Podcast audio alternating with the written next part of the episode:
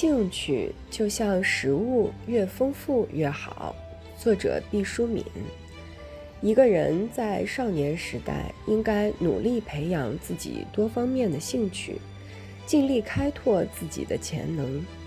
因为每个人都是与众不同的个体，一定有一个自己特别爱好、特别感兴趣的事物的种子，埋在我们的心底。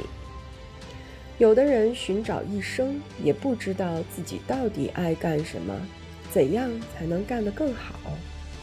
真正的兴趣或许像一只狡猾的小狐狸，潜伏在草丛中睡不醒。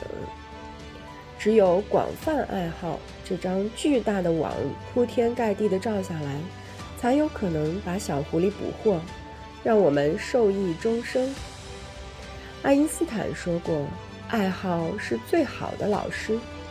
我对这句话的理解是：人凭着责任心是可以把自己不爱好的事干好的，但人若是干自己爱好的事，再加上责任心这强有力的翅膀，他就会干得更出色，而且这个充满乐趣的工作会使他满怀创造性劳动的自豪感，取得更好的成绩。